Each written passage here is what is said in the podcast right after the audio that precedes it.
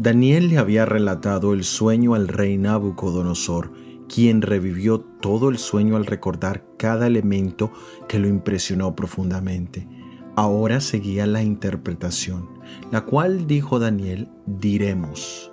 Él utiliza la conjugación del verbo en plural y esto puede indicar el hecho que involucra a sus compañeros, ya que ellos estuvieron en el proceso de la oración e intercesión.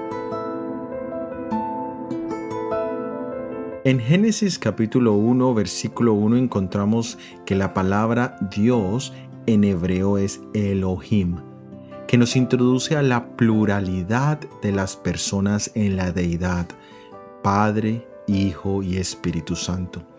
Este nombre plural de Dios en hebreo, que habla de Él como muchos, aunque es uno, es para los gentiles quizás motivo de confusión, pero para nosotros es olor de vida para vida.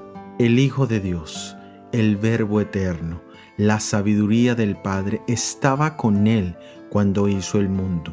Es más, a menudo se nos dice que el mundo fue creado por Él y nada ha sido hecho sin Él. Qué pensamientos tan elevados deben formarse en nuestras mentes sobre ese gran Dios a quien adoramos y ese gran mediador en cuyo nombre nos acercamos, Cristo Jesús, y al Espíritu Santo quien nos guía a toda verdad. Nunca olvidemos que no estamos solos.